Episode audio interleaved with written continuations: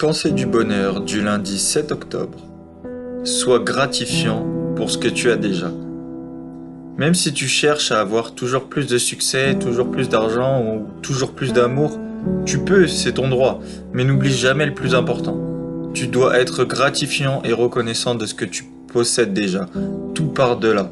Alors remercie la vie de t'offrir un toit, de t'offrir à manger, de t'offrir des vêtements. Ce sont des choses assez simples mais que beaucoup de personnes n'ont pas. Même si tu as entièrement le droit d'en vouloir plus, commence simplement par être reconnaissant de ce que tu possèdes déjà. Et c'est la base.